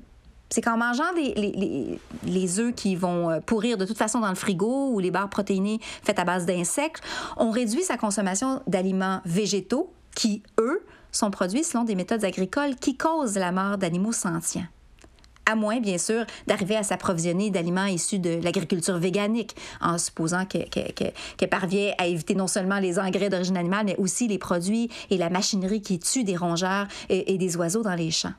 Ah oui, donc en fait, ça rejoint une objection qu'on entend aussi souvent, euh, c'est que en fait, même les véganes tuent des animaux par leur régime les véganes contribuent certainement de manière indirecte à tuer les animaux euh, dans les champs parce que effectivement pour euh, nos, méthodes agricoles font en sorte que même la production de d'aliments que les véganes mangent nos, nos légumes euh, en premier lieu implique comme ça des, des, des torts la mort d'animaux. Mais je, je, tiens ça me fait penser à une autre objection qu'on a quand même parfois entendue. Je tiens à préciser au passage là, que les, il y a des auteurs qui ont tenté de justifier l'élevage de gros animaux pour l'alimentation humaine à partir d'un tel argument euh, et, je pense que ça, c'est, ils échouent à le faire pour des raisons empiriques, en fait. C'est qu'on sait euh, maintenant que même si on considère les animaux qui meurent dans les champs quand on produit des céréales, ben, il semble qu'une diète végétale cause généralement quand même beaucoup moins de tort qu'une diète qui euh, inclurait de la viande, même de la viande qui produit d'animaux nourris en pâturage et à qui on ne donne pas du, tofu ou d'autres aliments cultivés. Parce que c'est ça, il y a certains, certains auteurs qui avaient essayé de dire, ben, on serait aussi bien de, d'élever des, des, des, vaches en pâturage ah et, ce serait finalement, il y aurait finalement moins d'individus qui mourraient euh, de nos pratiques. Oui, parce que c'est des animaux beaucoup plus gros, donc avec une vache, on peut euh, faire plein plein de repas, alors que Exactement. Euh, avec les végétaux, on tuerait beaucoup plus de petits rongeurs qui sont beaucoup plus nombreux, c'est ça? Voilà, mais il, il, semblerait que finalement, c'est en, en, refaisant nos calculs d'une meilleure manière, ça, ce raisonnement-là ne tient pas la route, c'est démenti empiriquement. par contre, le, un, raisonnement semblable, comme celui dont on vient de parler, lui, est, est perturbant. Euh, est-ce qu'on ne devrait pas au moins privilégier les insectes alors qu'on n'est pas certain Oui, ça, on dirait qu'il il peut y avoir des conséquences extrêmement contre-intuitives. Oui, voilà. Euh, si, on suit le, raisonnement jusqu'au bout, euh, on, c'est pas très clair au final de ce qu'on est censé faire pour euh, réduire au maximum la souffrance euh, des animaux, enfin des êtres sentients, je précise. Oui, ben en tout cas par rapport euh, au, gaspillage alimentaire, aux, aliments qui seraient carnés, qui seraient de toute façon gaspillés, hmm. ou aux aliments produits avec en ayant recours à des insectes dont la sentience n'est pas établie, je pense que là l'argument prend soudainement une certaine force et il faut, je pense, le considérer. Quand on a donc à cœur de participer à un mouvement politique qui cherche à renverser l'idéologie dominante selon laquelle il est normal, naturel et nécessaire d'exploiter des animaux pour nos fins, euh, un refus pur et simple de consommer des animaux est peut-être le comportement qui a le plus de chances d'être bien interprété, d'être compris, d'exprimer le bon message à propos de l'importance des autres animaux et d'avoir euh, les meilleurs effets politiques pour eux à moyen ou à long terme. Mais je pense que donc les arguments euh, qu'on vient de voir nous, devraient nous conduire à penser qu'il faut néanmoins mesurer ces avantages aux considérations à, différentes considérations. C'est pas, c'est pas simple de, trancher. Hmm. Bien sûr, je pense que ces questions remettent pas forcément le véganisme en question. Encore une fois, on peut et on devrait, je pense, adopter une conception du véganisme mieux fondée, euh, une conception qui accommode le freeganism peut-être, euh, donc la consommation de, produits carnés euh, qui serait de toute façon gaspillés, ou la consommation d'insectes peut-être même. D'autres préféreront conclure que le véganisme est obligatoire à certaines exceptions près. Hmm. Oui, là, c'est des querelles de définition. Euh. Voilà. Alors, il y, a une autre objection euh, à laquelle vous avez déjà partiellement répondu, je pense. L'idée que c'est euh, c'est juste un choix personnel et qu'il faut laisser à chacun et chacune la liberté de ce qu'elle met dans son assiette. Vous avez déjà répondu sur la question de, il y a une dimension très symbolique qui marque une rupture avec euh, euh, l'idéologie spéciste et qui nous permet d'expliquer les raisons, et euh, la dimension de mouvement collectif et politique, de s'inscrire dans un mouvement qui cherche à justement ne plus considérer les animaux comme des êtres, comme des produits qu'on peut manger. Est-ce qu'il y a d'autres aspects auxquels vous penseriez pour répondre à cette objection de juste c'est un choix personnel? Je suis complètement d'accord avec ce que tu viens, de dire. Si on reconnaît que l'exploitation animale relève de la morale et si on rejette l'objection de l'inefficacité du véganisme, ou si on pense que d'autres raisons que l'efficacité fondent notre devoir individuel d'être végane, alors il s'agit certainement pas d'un choix personnel au sens où il serait euh, moralement permis de choisir d'être végane, mais où il serait aussi euh, permis de choisir de continuer à consommer des produits et services issus d'animaux sentients injustement exploités. Ça pourrait peut-être être un choix personnel si ça concernait pas les intérêts fondamentaux fondamentaux d'autres individus. Mm. De ne pas souffrir, de ne pas être privé de liberté, de ne pas être tué prématurément. J'ai envie de dire que ce serait peut-être un choix personnel si ce choix euh, ne pouvait pas avoir pour conséquence de retirer à ses victimes la possibilité d'elles aussi faire des choix personnels équivalents. Euh, en s'autorisant à ôter la vie à des individus au nom de notre liberté individuelle de le faire, euh, c'est pas qu'on valorise beaucoup la liberté de choisir, puisqu'on refuse, ce faisant, de respecter les éventuelles préférences des animaux à ne pas mourir prématurément. Ce qu'on fait alors, c'est de valoriser la liberté des uns au détriment de celle des autres. Il y a plein de décisions qu'on peut prendre dans notre vie euh, sur la base de préférences personnelles et qui sont pas immorales ou interdites par la loi. Plusieurs de ces décisions-là peuvent même nuire à autrui, mais de manière générale, on ne dira pas que la décision de ne pas commanditer la mort de quelqu'un pour se faire un manteau à partir de sa peau, euh, ni celle de faire un, un- enfant et de l'élever pour euh, manger un jour sa tendre chair comme des choix personnels. Si on a le devoir moral de ne pas contribuer à l'exploitation animale, on doit conséquemment reconnaître qu'on on n'a pas la permission de le faire, que c'est justement pas une question de choix.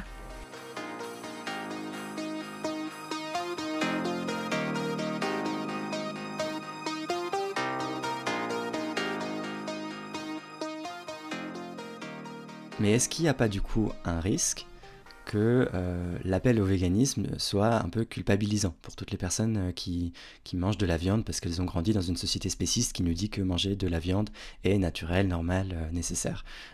Et c'est cette image qu'on a, qui est beaucoup vé- véhiculée dans les médias, de- des véganes moralisateurs qui vont faire la leçon de morale à tout le monde. Ah oui, euh, certains plus que d'autres, mais euh, je dirais qu'il y, a- y y des véganes qui...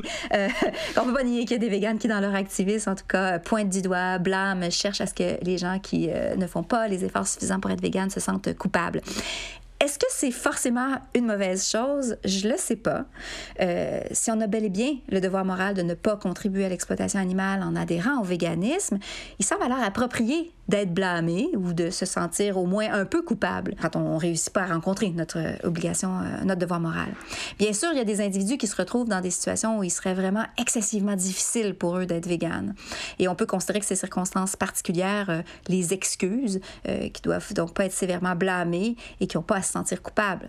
Dans d'autres cas, c'est à toute fin pratique impossible euh, d'éviter tout produit ou service issu de l'exploitation animale.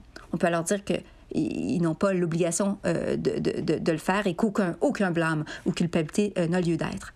Mais autrement, dans la plupart des cas au sein de nos sociétés occidentales, où il est généralement assez facile de choisir du lait de soya à l'épicerie plutôt que du lait de vache euh, ou d'éviter de visiter le zoo, euh, il semble bel et bien approprié de se sentir coupable de ne pas faire les bons choix. Et sans doute même légitime pour les gens qui nous entourent euh, euh, de nous faire alors remarquer qu'on se comporte mal. Il ne s'agit pas de justifier le harcèlement ou la diffamation, mais de reconnaître que s'il est vrai qu'une personne ne remplit pas son devoir moral et qu'on a un motif valable de le faire, le reproche ou le blâme moral peut avoir euh, sa place. Quand les véganes pointent du doigt, ils le font souvent pour inciter la personne à ne plus encourager la violence ou les autres injustices très graves envers les animaux, ou encore pour sensibiliser les témoins à l'importance de prendre les intérêts des animaux au sérieux. Et ça semble être des motifs valables. En revanche, ça ne veut pas dire que culpabiliser les non-véganes est une bonne stratégie pour faire avancer la cause animale. Autant il est vrai que la culpabilité peut parfois être un puissant moteur de changement, une motivation très efficace, le blâme peut aussi provoquer de la réactance, mettre la personne pointée du doigt sur la défensive et amener tous ceux qui euh, sont témoins de la scène et qui s'identifient euh, aux non-véganes à éprouver du ressentiment envers euh, le vegan ou pire, à rejeter le véganisme. Le reproche peut être contre-productif. Selon le ton avec lequel on le fait, il peut aussi témoigner d'une grande naïveté. S'il est légitime et peut-être même nécessaire de ne pas euh, se taire devant les, les injustices dont euh, on est témoin et de profiter des occasions qui se présentent pour faire de l'activisme en dénonçant certains comportements individuels, il ne faudrait pas donner l'impression que les véganes pensent avoir, eux et elles, les mains parfaitement propres. On peut certainement être fier d'être végane sans se sentir supérieur aux autres. D'abord, encore une fois, parce qu'il est loin d'être aussi facile pour tout le monde d'être végane, mais ensuite et surtout parce qu'aucun végane ne parvient à éviter parfaitement de contribuer aux injustices faites aux animaux. Les véganes mangent pas de steak de vache, portent pas de laine de mouton exploitée pour ça, mais la plupart marchent dans la rue, sur euh, l'asphalte qui contient, pa- paraît-il, des composantes d'origine animale. Ils utilisent des objets contenant de la colle qui contient aussi des ingrédients dérivés d'animaux. Euh, ils recourent à des médicaments qui ont été testés sur des animaux. Ils mangent des légumes qui ont poussé grâce à des fertilisants d'origine animale, etc. Ils vont même souvent jusqu'à acheter des biens de consommation étiquetés cruelty-free, sans cruauté, alors qu'ils sont produits dans des ateliers de misère où certains animaux, euh, ceux-là humains, sont injustement exploités. S'aider à s'améliorer les uns les autres en partageant de l'information et même en s'embêtant un peu mutuellement, histoire de se secouer là, et de s'inciter à sortir de nos habitudes les plus dommageables, c'est certainement une bonne chose. Mm. Je dirais qu'on a souvent la responsabilité morale de le faire plutôt que de rester silencieux devant des comportements inacceptables. Par contre, il faut tenir compte euh, de ce qui profitera le plus aux animaux et le, faire, si on décide de le faire, d'une manière qui est le moins hypocrite possible, c'est-à-dire en reconnaissant volontiers, qu'on n'est pas euh, parfait non plus. Peut-être qu'on risque de perdre un peu de crédibilité quand on ne cache pas nos propres défaillances, euh, mais je pense qu'on gagne encore plus en, désamorçant certaines réactions qui nuisent bien plus à la cause que, que ne l'aident. En gros, je pense qu'il faut avoir le courage de nos convictions sans toutefois donner l'impression qu'on pense naïvement être soi-même parfait. Du coup, il y a une autre objection, c'est euh, le véganisme est un peu rapproché à un choix qui serait euh, religieux. C'est drôle, par exemple, euh, ma mère, à plusieurs reprises, qui, elle n'est pas végane, en me voyant manger, disait de temps en temps Ah, mais moi, j'ai pas de tabou alimentaire. Sous-entendant que le véganisme serait une sorte d'interdit culturel et religieux. Et d'ailleurs, souvent, les véganes sont parfois accusés d'être sectaires. Est-ce que c'est une objection qui tient la route ah, c'est vrai qu'on fait souvent ce genre de reproche-là euh, aux véganes, euh, en effet. Et, et c'est vrai que les véganes adhèrent à une certaine idéologie euh, c'est souvent ce qu'on dit d'eux, en fait, pour un peu les faire mal paraître. Mm. Euh, sauf qu'une idéologie, même si on donne parfois une connotation particulière au terme, c'est rien de plus qu'un ensemble de croyances. Et des croyances, on en a tous. Mélanie Joy a jugé utile de, de faire remarquer que les idéologies qui sont dominantes et auxquelles une majorité de personnes adhèrent sont souvent invisibles ou oubliées. Elle a cru bon de rappeler que si les véganes défendent une certaine idéologie de la non-violence envers les êtres sentients, euh, c'est pour en contester une autre, hégémonique celle-là, et défendue souvent même sans s'en rendre compte euh, par ceux et celles euh, qu'elle propose de désigner comme les carnistes, c'est-à-dire ceux qui présument que euh, se servir des autres animaux pour nos fins est normal, naturel et nécessaire. Si les deux camps, les véganes et les carnistes, ont une idéologie, c'est donc pas une caractéristique propre aux véganes, caractéristique qui les rapprocherait plus que les autres des adeptes d'une religion. Par ailleurs, les véganes n'ont pas de Dieu, pas d'église, pas de rituel, pas de livre sacré, pas de dogme. Si une analogie peut bel et bien être faite, elle va certainement pas de, de soi. En réalité, les véganes ont plutôt l'impression que contrairement aux religions qui s'appuient sur des croyances non fondées scientifiquement, le véganisme s'accorde mieux que le carnisme avec euh, nos connaissances scientifiques euh, actuelles. C'est que la théorie de l'évolution nous oblige à abandonner l'hypothèse d'une rupture nette entre l'espèce humaine et le reste du monde vivant et à admettre qu'il y a au contraire continuité. On sait maintenant que les espèces animales, y compris l'espèce Homo sapiens, évoluent au fil de mutations aléatoires qui s'opèrent au niveau des gènes, suivant le mécanisme de la sélection naturelle qui favorise la réplication des traits les mieux adaptés à un environnement donné, à un moment donné. Et à ce compte-là, on peut dire que toutes les espèces sont aussi évoluées ou aussi avancées les unes que les autres. Et les êtres humains sont stricto sensu des animaux, des mammifères, des primates génétiquement plus près des chimpanzés que ne le sont les gorilles. En réalité, les espèces correspondraient donc pas à des catégories naturelles révélant des essences fixes, immuables et hiérarchisées, mais ne seraient qu'un système de classification des individus qui se ressemblent à certains égards, bien qu'ils soient euh, différents à d'autres. Ce que ces découvertes-là nous indiquent, c'est qu'on peut plus s'appuyer sur le postulat que l'espèce humaine se distingue essentiellement des autres espèces animales pour affirmer sa supériorité morale. La science nous force à renoncer au type de raisons qu'on a tendance à offrir au soutien du suprémacisme humain sur lequel on s'appuie souvent pour justifier l'exploitation animale. C'est c'est évidemment pas la science qui peut contredire la croyance que les humains compteraient plus moralement que les autres animaux et que les premiers sont donc autorisés à assujettir les derniers, mais elle peut par contre saper certains des fondements empiriques de ces croyances-là. Elle peut montrer que certains des prétendus faits à partir desquels on a construit notre croyance en une hiérarchie morale des espèces n'ont tout simplement euh, aucune assise scientifique. Hmm. Et c'est pas tout ce que la science peut faire. La science nous offre aussi plein d'informations qui tendent à, qui tendent à appuyer la position des véganes. Euh, l'éthologie et les neurosciences nous montrent par exemple que de nombreux animaux non humains ont des capacités cognitives bien supérieures à celles qu'on leur a historiquement prêtées. Ces disciplines et, et bien d'autres nous révèlent qu'on a longtemps eu et qu'on a probablement toujours tendance à sous-estimer leur capacité mentale, sociale, émotionnelle, etc.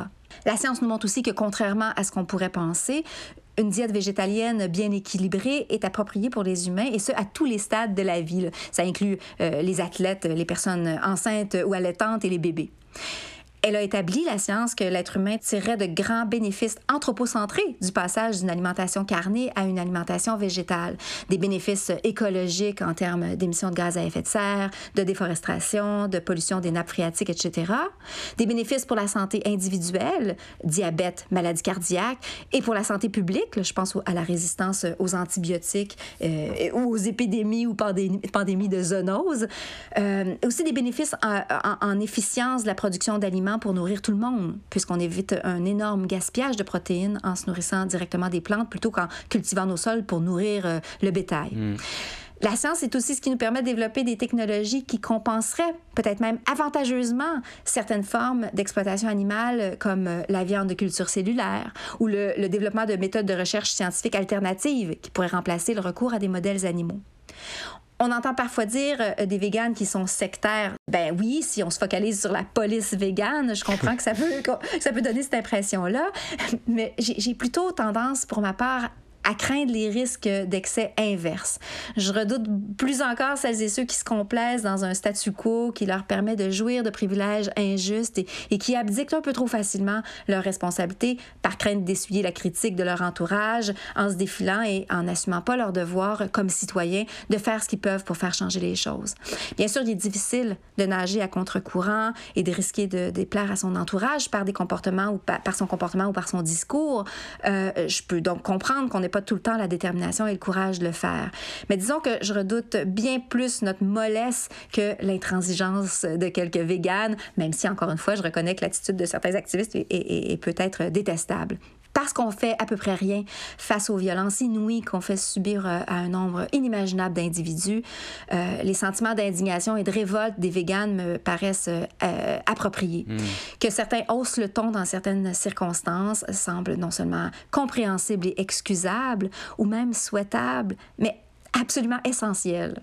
Cela dit, donner l'impression d'être sectaire en se montrant trop intransigeant est certainement pas ce qui est le plus efficace. Euh, et en ce sens-là, les véganes doivent le plus possible l'éviter. Et ça peut euh, aider de garder à l'esprit que le véganisme parfait de quelques individus dans un monde carniste n'est pas une fin en soi, que euh, le véganisme est à la fois un mode, un moyen de lutter contre l'exploitation animale et le résultat de cette lutte, si elle par être remporté, comme je l'espère.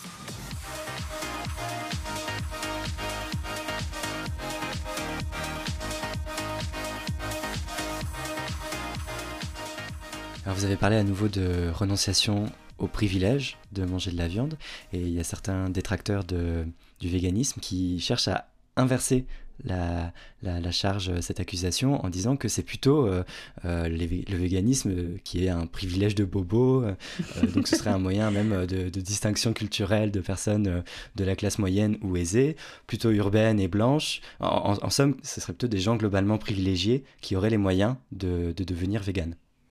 Ah oui, c'est une bonne remarque. Le mouvement vegan a essuyé des critiques sévères et, qui ont inquiété plusieurs de ses membres, d'ailleurs, ceux qui ont des valeurs de gauche et qui veulent surtout pas avoir un comportement qui contribuerait au racisme ou au classisme, par exemple. C'est mon cas. Euh, alors, j'ai un peu lu sur la question et, je pense qu'il y a plusieurs choses à, dire. Euh, d'abord, je pense qu'on on peut pas nier que l'image des véganes est très, euh, très euh, uniforme. C'en est gênant. Le véganisme est avec raison perçu comme un truc de blanc privilégié, puisqu'il y a excessivement peu de représentants euh, dans, parmi ceux qui sont largement médiatisés, qui sont issus de la diversité. Ça n'aide évidemment pas les personnes appartenant à des minorités culturelles à s'identifier aux véganes. Et ils nous disent pourquoi. Ils nous disent que devenir végane, pour les membres de certaines minorités, peut être perçu comme une sorte de trahison de leur identité ethnique et un rejet de leur origine, de leur culture en renforçant une image du véganisme comme un mouvement blanc, on accentue les conflits de valeurs de celles et ceux qui appartiennent à certaines communautés et qui cherchent légitimement à, à préserver et à défendre leur identité non blanche. Par contre, il faut noter que malgré ça, Plusieurs chercheurs et chercheuses, comme celles qui défendent le black veganism notamment, réussissent malgré tout à se faire entendre et à donner tranquillement une voix aux personnes que le mouvement vegan ignorait largement jusque-là. Et pour différentes raisons, on constate même que le véganisme aux États-Unis connaîtrait une montée au sein de la communauté noire beaucoup plus importante qu'au sein de la communauté blanche. Des raisons de santé sont évoquées. Le véganisme aiderait à lutter contre certaines des maladies qui affectent tout particulièrement certaines minorités ethniques. Et la diète nord-américaine typique, qui est d'ailleurs euh, extrêmement mauvaise pour la santé, fait plus de victimes, ferait plus de victimes au sein de certaines minorités culturelles et surtout des communautés économiquement défavorisées. Considérant qu'une diète végétale est souvent plus proche de la diète traditionnelle des minorités culturelles que l'est la diète nord-américaine, euh, en plus du fait qu'elle coûte généralement moins cher, euh, moins cher qu'elle, on peut difficilement soutenir sérieusement qu'elle est euh, élitiste ou colonialiste. Il en demeure pas moins qu'il faut activement faire plus de place à la diversité au sein du mouvement, qui, lui, pourrait, peut, peut mériter ces accusations-là, et, lutter contre ces dérives qui n'ont pas lieu d'être et qui nuisent aux intérêts, aux êtres humains qui sont victimes de racisme ou, ou d'injustice économique, et ultimement aux animaux en les privant de nombreux alliés potentiels. Le passé colonialiste et raciste d'une grande proportion des véganes nous donne donc beaucoup de raisons d'être prudents et de se méfier de nos tendances à imposer nos vues aux autres. Hein. Euh, il faut éviter les, les, regrettables euh, maladresses dont se rendent coupables bien des véganes blancs et privilégiés, moi la première. Une, manière d'y arriver serait non pas de se taire, euh, ce qui relèverait, je pense, d'une vision infantilisante des membres des autres communautés ou, ou d'un paternalisme excessif, mais de donner plus souvent la parole à des animalistes qui proviennent de diverses minorités culturelles, religieuses, etc., et qui ont plus de chances d'être sensibles à des réalités qui sont invisibles aux yeux des membres du groupe dominant. Ce sont des considérations qui touchent à des enjeux de justice au sein de l'humanité et des paramètres dont il faut tenir compte sur le plan stratégique pour construire un mouvement plus englobant, large et fort qui serait plus efficace pour les animaux. Mais en demeure pas moins, il me semble que chacun de nous a le devoir d'être vegan, peu importe notre situation financière, culturelle ou religieuse à moins que ce soit carrément impossible ou que, ça représente un fardeau réellement excessif. C'est pas parce que c'est plus difficile pour certains que pour d'autres que ça nous absout de notre responsabilité individuelle, je pense. C'est comme ça pour toutes nos obligations morales. Hein. Euh, elles sont plus faciles à satisfaire, elles sont nécessairement plus faciles à satisfaire pour certaines personnes que pour d'autres, mais ça n'excuse pas euh, les autres donc euh, pour autant. Ce que ça change, par contre, c'est la manière dont on doit parler de tout ça et la nécessité de reconnaître qu'on a l'obligation collective de faire en sorte qu'il soit autant possible également facile pour tout le monde de se nourrir et de nourrir sa famille de manière saine et abordable sans encourager les violences et, les autres injustices envers les animaux. Hmm, et c'est là que ça rejoint la question proprement politique de la lutte contre le spécisme, parce qu'il faut aussi faire en sorte que on vive dans une société où le véganisme soit rendu facile, l'option par défaut, euh, et où il y ait beaucoup moins de barrières à l'entrée ou à, l'adoption euh, de, ce mode de vie si on le décrit comme un mode de vie. Exactement. C'est une injustice en soi, je dirais, euh, de, qu'il y ait certaines personnes ou certaines communautés qui aient moins euh, accès au véganisme ou pour qui c'est plus, beaucoup plus difficile que pour d'autres euh, de, de, de, ne pas d'éviter de contribuer à l'exploitation animale. Alors j'ai une dernière, j'avais une dernière objection en tête qu'on a un tout petit peu abordée pour la question des antispécistes avec Jérôme Segal, mais du coup je vais vous la poser à vous par rapport au vegan. le, le, véganisme ou les véganes peuvent être perçus parfois comme un peu extrémistes et y compris par euh, des personnes qui s'inquiètent du bien-être euh, des animaux et reconnaissent que ne pas euh, manger de produits animaux effectivement réduit la souffrance infligée, mais peut-être qu'on peut voir ça comme un acte vertueux parmi d'autres et pas comme ce que vous venez de dire, comme un impératif moral. Et en gros, par exemple, ce serait l'idée que certaines personnes s'engagent au reste du cœur et bah, d'autres sont végétariennes ou véganes, mmh mais qu'on peut au final pas tout faire et qu'il faut choisir ses combats. Oui, vertueux, je le pense en tout cas, à, moins peut-être d'être persuadé que ça sert strictement à rien d'être végane, que ça n'aide absolument pas les animaux, en tout cas d'un point de vue euh, individuel. On peut difficilement contester, il me semble, que c'est une bonne chose de l'être. La possibilité de contribuer à un mouvement qui peut avoir pour effet de réduire les torts causés aux animaux nous donne certainement d'excellentes raisons d'adhérer au véganisme, on, l'a vu. Euh, est-ce que ça signifie que ces raisons sont assez fortes pour constituer des obligations morales? Euh, ben, certaines, certains auteurs soutiennent qu'on ne peut pas aller jusque-là. Ils vont nous dire qu'on a sans doute la responsabilité ou le devoir d'éviter dans la mesure du possible de, causer des dommages à autrui et d'améliorer le monde, mais qu'on a une certaine liberté justement dans la manière dont on décidera de le faire. L'idée est euh, d'une part qu'on ne peut pas tout faire et d'autre part que la lutte pour la libération animale n'est qu'une manière parmi d'autres de faire le bien. Ensuite, il y a différentes manières de participer à la lutte pour euh, libérer les animaux. On peut modifier notre manière de nous nourrir ou plus généralement de consommer. Euh, on peut adhérer au véganisme, mais on peut aussi décider d'adopter un discours libérationniste, de militer au sein d'un parti politique qui défend les animaux, de consacrer une partie de son temps à sensibiliser son entourage ou les passants dans la rue au sort des animaux en distribuant des brochures ou en diffusant des vidéos euh, montrant comment les animaux sont traités dans les fermes et les abattoirs, etc. Bien sûr, faire tout ça serait l'idéal, mais si on doit choisir, peut-être que l'option du véganisme n'est pas le seul choix défendable et que les autres tactiques militantes sont tout aussi valables. Il est aussi possible que le discours animaliste qui vient de la bouche de quelqu'un qui consomme dans sa vie personnelle des produits d'origine animale soit plus facile à entendre que celui qui vient euh, d'un vegan à qui l'interlocuteur s'identifie pas ou, ou, du moins pas encore et par qui il se sent jugé. Hmm. Les gens sont peut-être moins sur la défensive quand une personne qui se rend aussi coupable qu'eux par son comportement leur fait remarquer qu'il serait sans doute mieux euh, d'agir autrement. À l'inverse, bien sûr, on peut craindre qu'un militant qui ne serait pas lui-même vegan perdrait euh, beaucoup en crédibilité. Et oui, c'est à double tranchant, en fait. voilà, voilà, il pourrait risquer d'être moins efficace dans son militantisme. C'est pas, euh, c'est pas évident. On peut comme ça dire plein de choses à propos de, euh, de la division du travail. On peut évidemment pas être de toutes les causes, encore une fois, et de l'incertitude face à la meilleure posture à afficher pour être efficace dans son activisme.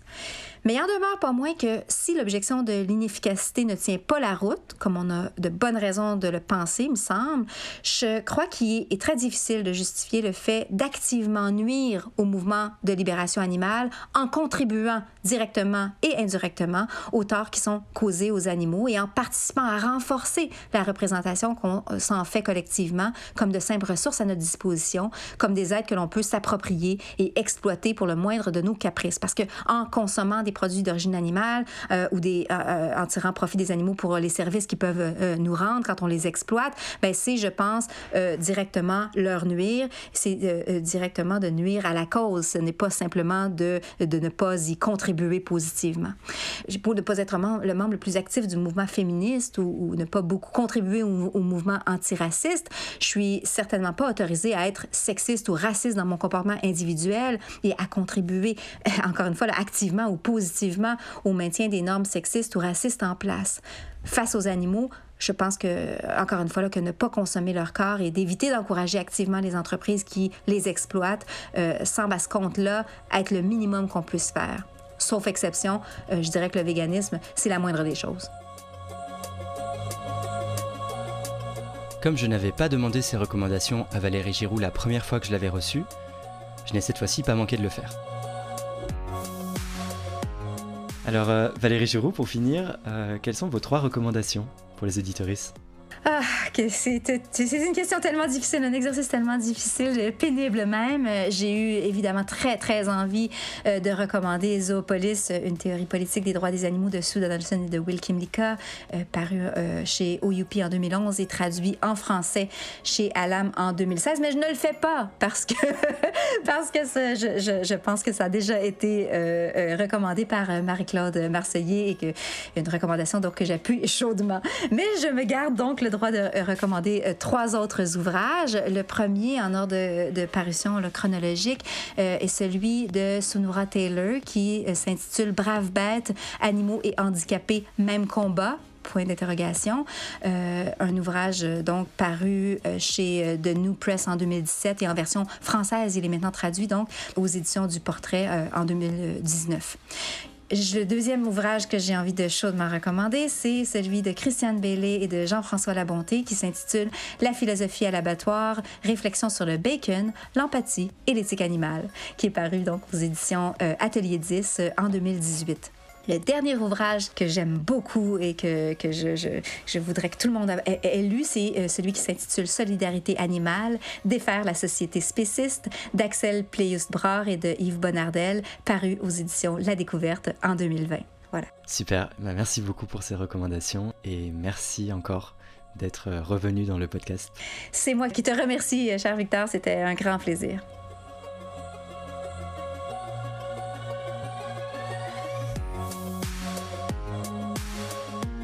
Voilà, c'est la fin de cet épisode spécial. J'espère qu'il vous a plu et que ça vous donnera du grain à moudre pendant le reste de l'été peut-être. Est-ce que les objections traitées dans l'épisode vous ont convaincu? Est-ce que vous les trouvez intéressantes? Est-ce qu'elles vous font réfléchir? Si vous pensez qu'il y a des objections qui valaient le coup d'être soulevées mais qui n'ont pas été abordées, s'il vous plaît, dites-les moi en commentaire ou sur les réseaux. Ça me permettra d'essayer d'en parler dans les prochains épisodes, voire de refaire un épisode sous cette forme si ça vous a plu, pour pouvoir prendre le temps de les étudier. J'espère que cette discussion pourra se prolonger grâce à vous et avec vous. Alors écrivez-moi. On reste en contact sur Twitter, Facebook et Instagram. Et je vous souhaite à tous un magnifique été. Bisous les poissons.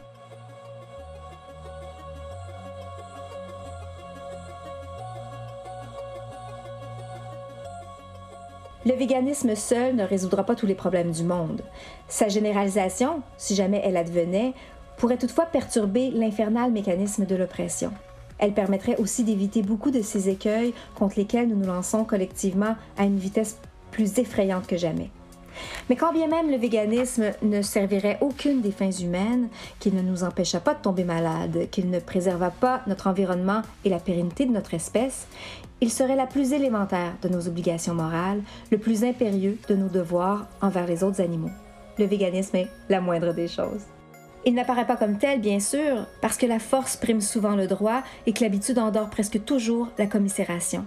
Il faut être bien hardi pour s'affranchir de la coutume, pour rejeter ses usages consacrés par le temps et partagés par le plus grand nombre. L'adoption du véganisme implique en outre de bouleverser nos représentations, de mettre à l'épreuve nos certitudes.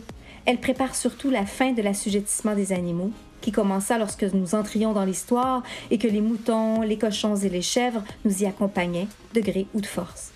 Cette révolution anthropologique, bien que considérable, ne sera pas violente. Elle n'a nul besoin de l'être. Nous gageons même qu'elle sera tranquille.